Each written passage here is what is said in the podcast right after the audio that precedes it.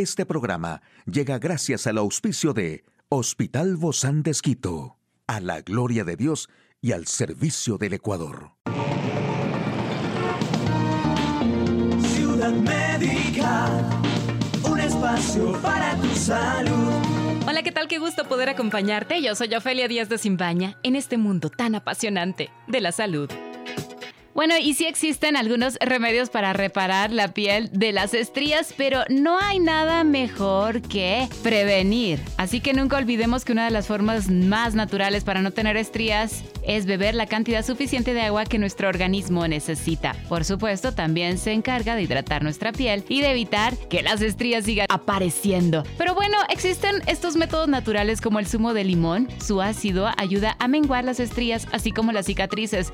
Para ello hay que darse masajes en la zona con movimientos circulares y con la piel muy limpia. ¿Y qué tal el aceite de ricino? Se cree que es un excelente tratamiento para los problemas de la piel. Se debe aplicar este aceite sobre las estrías dando masajes durante al menos 20 minutos. Luego se aplica calor con ayuda de una bolsa de agua caliente o con una pequeña manta eléctrica. Ah, y el aceite de oliva rico en antioxidantes cura la piel. Lo podemos calentar un poco este aceite y con un paño limpio de algodón frotarnos la piel afectada. Vamos a ver los resultados a corto plazo. Y bueno, también se habla de la patata, del zumo de la patata que es muy rica en vitaminas y minerales que ayudan al crecimiento de las células de la epidermis. Para beneficiarnos de sus poderes, vamos a contar con rodajas de la papa y con ellas vamos a frotar despacio las estrías durante 5 minutos. Dejaremos secar y luego los lavamos con agua tibia toda la zona.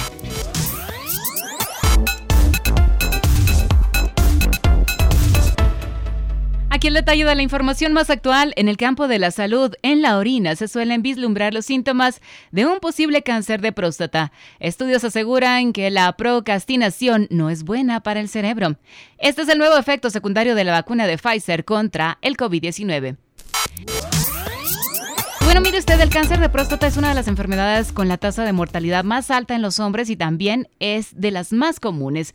Pero hay varios tipos de cáncer de próstata y la mayoría son adenocarcinomas que se desarrollan en las células de la glándula y que se encargan de producir el líquido prostático. Este cáncer de próstata tiene algunos síntomas como ardor al orinar y no debe ser ignorado. Un flujo de orina débil o interrumpido también puede ser signo de que hay un problema en el tracto urinario. Sufrir dolor en la pelvis u orinar con mucha frecuencia, especialmente en la noche. Y bueno, mire usted, a lo largo de los años, diversos estudios alegan que el cerebro no se ve favorecido con la práctica de la procrastinación. De hecho, hace que se enfrente la corteza prefrontal y el sistema límbico. En primer lugar, resalta la corteza prefrontal. Llega a ser parte del cerebro que regula el autocontrol y establece objetivos a largo plazo. Por otro lado, destaca el sistema límbico, tanto con la depresión como baja energía, disminución de la confianza en sí mismo y está relacionado a la procrastinación crónica según descubrieron los investigadores. Lo más ideal para preservar la salud es hacer el trabajo, sea cual sea la tarea pendiente, y no dejarla para después. Y bueno, por otro lado, la Agencia Española de Medicamentos y Productos Sanitarios acaba de actualizar el último informe de farmacovigilancia sobre vacunas COVID-19. Y mire usted a los resultados que ha llegado esto. En este documento, publicado en estos días, se incluyó nuevos efectos secundarios correspondientes a la administración de las vacunas de Pfizer y de AstraZeneca, según todos los datos sobre posibles efectos adversos recopilados hasta estos días. El Comité Europeo para la Evaluación de Riesgos en Farmacovigilancia ha concluido que existe al menos una posibilidad razonable de relación de causalidad con una nueva reacción adversa no incluida anteriormente. Y el nuevo efecto secundario de la vacuna de Pfizer, entre los efectos secundarios que se producen con mayor frecuencia tras vacunarse, se encuentran dentro de los trastornos generales, fiebre y malestar, del sistema nervioso, cefalea y mareos, y del sistema musculoesquelético, mialgia y atralgia según este documento que se investigó.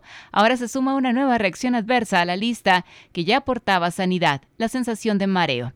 Así que se ha detallado que esta reacción es poco frecuente y que suele darse hasta 24 horas después de la inoculación de la vacuna de Pfizer.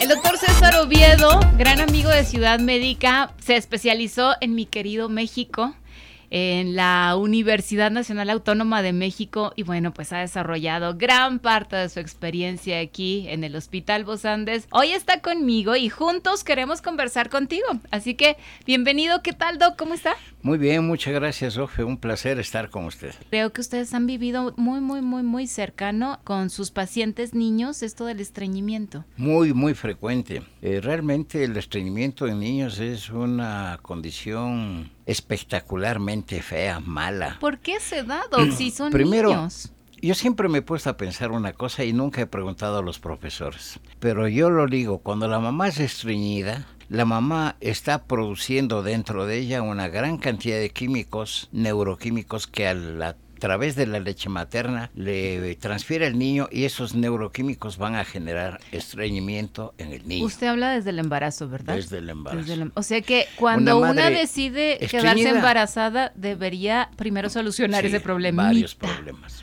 Varios problemas, pero entre ellos, entre el uno de esos, estreñimiento. ello. Entonces, eh, el estreñimiento, todo es sencillo, tranquilo, sin problema en el manejo, excepto algo que no me suele dar eh, la idea ni de pensar, que un niño tenga una enfermedad de Hirschsprung. ¿Qué es una enfermedad de Hirschsprung? Es una enfermedad que se caracteriza por no tener ganglios nerviosos o sistema nervioso, unas partes del colon. Mm.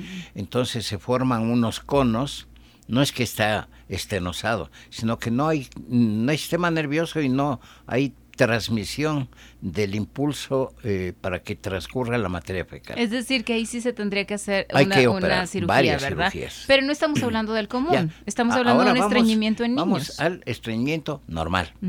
Entonces el estreñimiento normal comenzamos, como digo, con la madre. Y segundo, que eh, hay niños que no comen y ahí tiene mucho que ver la familia. Entonces vamos a dividir el niño lactante, que tiene que ver con el seno materno, con las fórmulas que se utilizan constantemente, que no reúnen las condiciones necesarias para generar una nutrición adecuada y más llevan al estreñimiento. A ver, Doc, pero bueno, ahí sí yo voy a defender a las madres que no dieron de lactar. Porque con mi primer hijo me tocó eso. Me estresé tanto, Doc, y esto es una confesión pública, me estresé tanto que no pude. Y lo intenté y lo intenté y lo intenté y no lo logré. Así es que tuvimos que darle fórmula a mi Claro. primer hijo. No, O sea, no satanizo la fórmula, sino que eh, cuando es necesario no hay otro camino. Claro. Pero en la gran cantidad de veces usted va a un centro médico y le mandan 12, 14 tarros de fórmula. Claro, al final en la factura consta, no es que le regalaron. Y el niño desde que nace está acostumbrado a la fórmula. Y des- Eso entonces le puede volver estreñido al niño. Claro, le estriñe. ¿Por qué, Porque Doc? no tiene la cantidad de elementos necesarios, no tiene una fibra, no tiene eh, elementos que generan una buena deposición. ¿Y qué se hace entonces, Doc? para Entonces lo que hay que hacer es... eh, Porque ya cuando nos toca darle la fórmula, ya nos tocó. Sí, ya toca, pero ¿qué hay que hacer?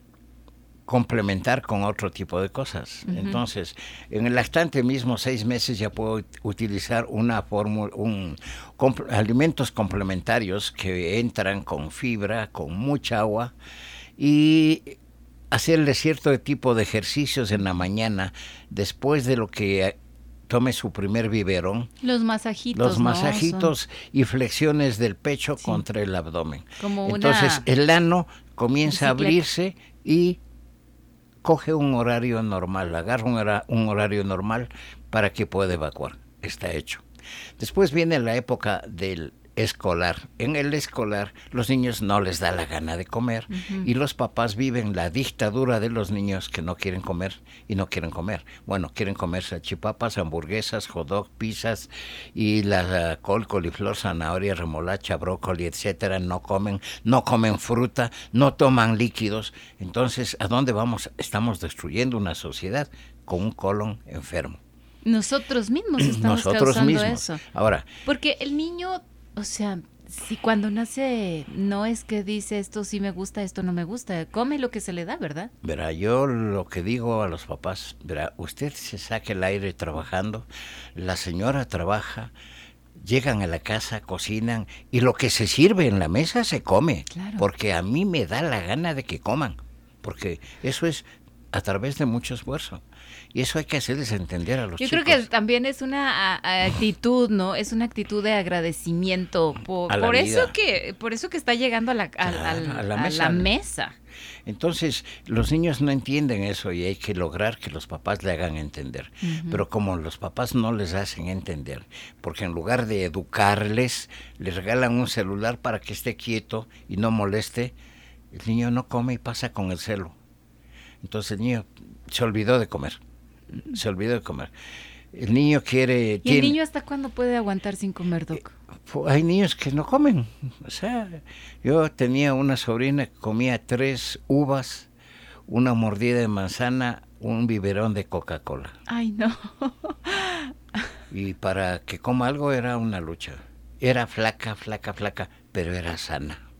Entonces los, ni- los ¿no? niños consumen las energías que las pierden. Entonces un niño que hace mucha actividad, come.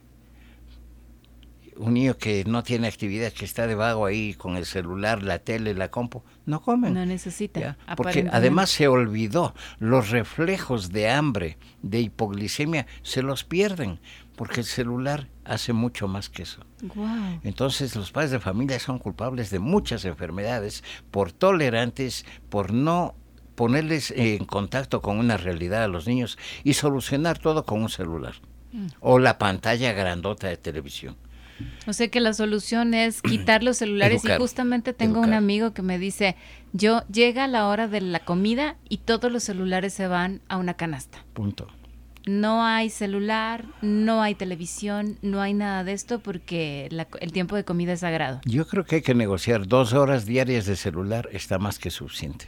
Excepto el papá que está trabajando, que yo tengo que contestar llamadas de mis pacientes. Así es. Y tampoco estoy pegado al celular, detesto el celular. Excepto los doctores, entonces. Ahora, Doc, estos síntomas de los del estreñimiento obviamente son fuertes, ¿no? Son terribles. O sea, el estreñimiento puede llegar a momentos quirúrgicos donde hay tantos días de no evacuar que se hace piedra la materia fecal Ay, y, ¿y no todo se va acumulando? Y se va acumulando, se- dos, tres días, quince días, un mes. Ay, ay, Oh, ay. Imagínense lo que es encontrar un colon con no, eso. terrible. Eh, y el niño comienza a tener otros problemas. Como ya está tan hinchada la panza, eh, ya tiene que vomitar, porque ya no pasa, no moviliza. Ajá. Entonces tenemos opciones, poner un enema de limpieza, Ay, un, pero- la- un lavado. Pero como mamás no, no Eh, aguantaríamos las- eso, Pero es que las mamás no, ahí está el ejemplo. Hay mamás que toleran hasta tres semanas de, de estreñimiento. Y, Por favor, pregúntele ahorita a su hijo si ya y no- evacuó. y no, y no le toman mucho en consideración la comida, la dieta. La dieta es la Coca-Cola, los jugos de, de, de frasco para mandar a la colación. Y ahora que acabamos de pasar Navidad y, y Año Nuevo con tanto dulce ahí en casa. Vean, los dulces nunca me preocupan. Me preocupan que no coman frutillas, naranja, mandarina, piña. O sea, las mamás son muy cómodas. Hay una señora que me marcó ahorita. Ella sí se acuerda cuando el, el hijo ahora es abogado, ya es casado y todo. Entonces cuando me dijo, ¿y qué jugos le voy a dar? ¿Le puedo dar el jugo natural? Le dije, vea señora, levántese a las 5 de la mañana y haga un jugo natural y mándele a la escuela con eso.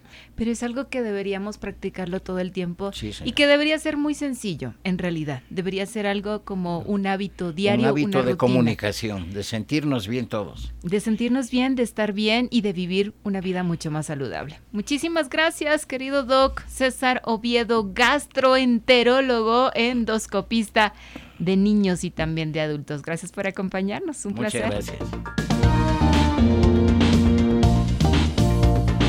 Un espacio para tu salud. Puedes escuchar de nuevo este programa en hcjb.org. Este programa llegó a usted gracias al gentil auspicio de Hospital Bozán de Esquito, a la gloria de Dios y al servicio del Ecuador.